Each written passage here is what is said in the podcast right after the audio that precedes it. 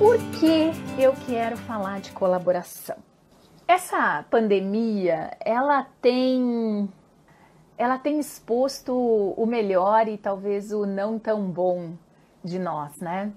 E uma coisa que tem me chamado muita atenção é o fato de que as pessoas se sentem de alguma forma afrontadas ou incomodadas ou chateadas com o comportamento das outras pessoas, com os resultados que as outras pessoas obtêm, ou então se sentem de alguma forma impelidas a terem que fazer igual ao outro, porque o outro está fazendo tal coisa, eu também tenho que fazer, porque o outro está alcançando tais e tais coisas, eu também tenho que fazer.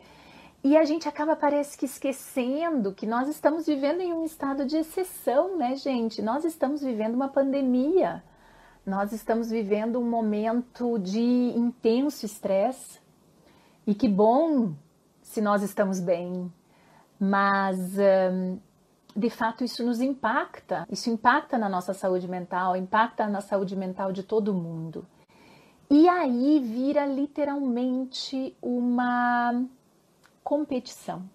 Uma competição de quem faz mais, de quem tem mais, de quem consegue mais. E essa competição joga uma, uma pimenta extra em tudo isso né, que está acontecendo com a gente.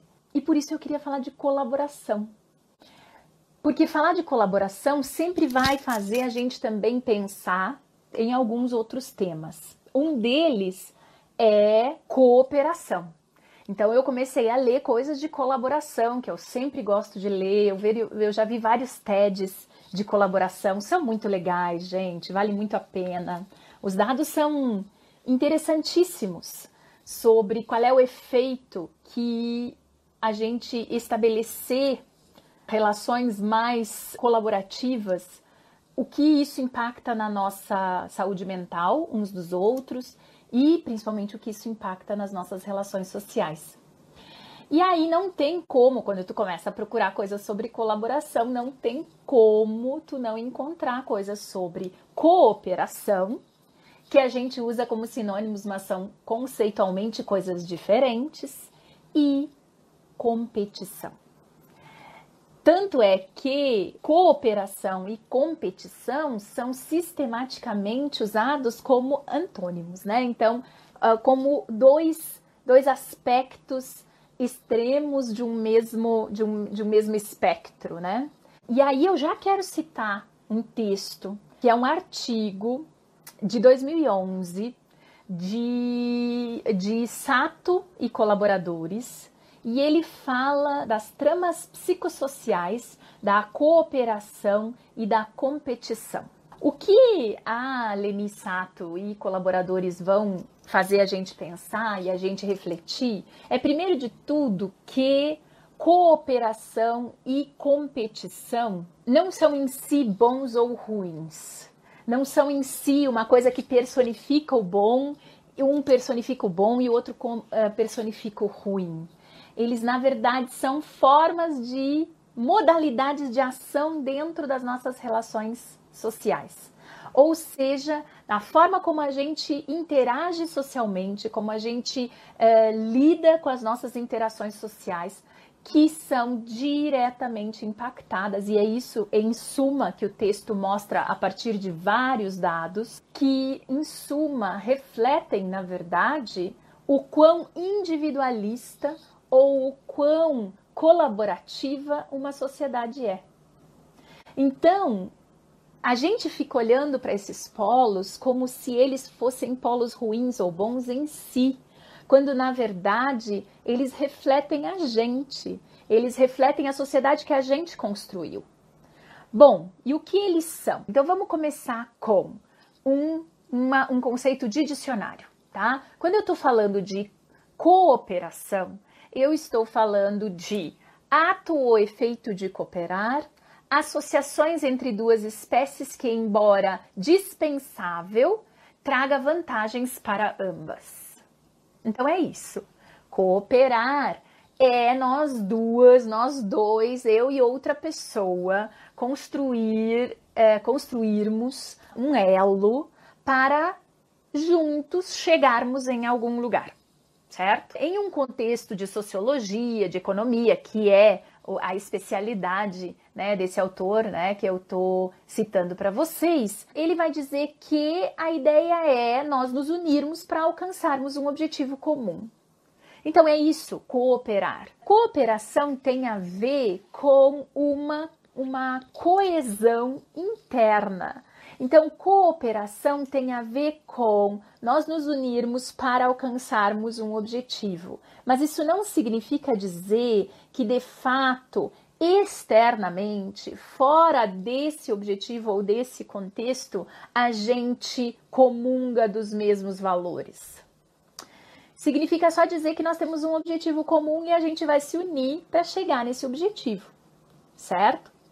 Então, por exemplo, eles vão dizer, né, esse autor, a Sato e os, e os colaboradores dela também vão dizer isso, a cooperação pode perfeitamente acontecer dentro de uma sociedade individualista, porque eu vejo que há algum bem para mim se eu me associo com alguém, eu me associo com essa pessoa numa relação ganha-ganha, importante, bem importante, certo? E nessa relação ganha-ganha, nós vamos alcançar juntos um objetivo, certo? Então, esse é um ponto bem interessante, porque no fim das contas, a cooperação, de uma certa forma, ela se opõe à competição. Por quê? Porque então, nesse momento, eu vou abrir mão das minhas necessidades individuais e de, de repente, tentar disputar alguma coisa com o outro na tentativa de conseguir esse objetivo comum no qual nós vamos cooperar, certo? Já o conceito de competição de dicionário diz o quê?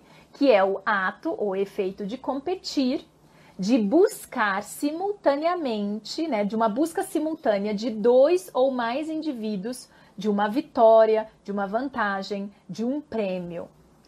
Luta desafio, disputa ou rivalidade. Ou seja, quando nós estamos competindo, também tem um espectro. Vocês conseguem ver que dentro do, do próprio conceito tem um espectro. Mas há aí uma disputa, há sempre aí uma busca simultânea de alguma vantagem. De alguma vantagem, ou de algum objeto, ou de algum objetivo. E aí que eu, que, que eu gostei muito do texto da Leni Sato e colaboradores, por quê? Porque isso não é ruim em si. Por exemplo, quando vocês dois se inscrevem para uma vaga de emprego e só tem uma vaga, é natural que eu vá competir por essa vaga. Mas a pergunta é: quão ferrenha será essa competição? Quão, quanto de luta vai envolver essa competição? Quanto de disputa vai envolver e principalmente quanto de interação mais hostil, mais feroz. Isso é bem interessante. O Ashkenaz ele fala sobre isso, sobre uma que a gente pode desde estar em uma interação na qual nós estamos disputando, ou seja, estamos competindo por uma vaga, mas estamos competindo dentro de uma lógica de fair play, né? O pessoal da educação física estuda muito, os pesquisadores da educação física estudam muito esse conceito, o conceito de eh, cooperação e de é, competição. E aí, quando eu estou numa, numa versão né, da competição, eu estou na versão na qual eu vou disputar simultaneamente com outro aquele objeto, aquela, aquela atenção, aquele objeto, aquele sucesso, aquele paciente, aquele emprego, aquela vaga, aquela pessoa e assim por diante. Muito bem. Aí vocês vão dizer, tá, mas tudo isso o que, que tem a ver com colaboração? Competição e cooperação, elas são tipicamente de uma lógica individualista.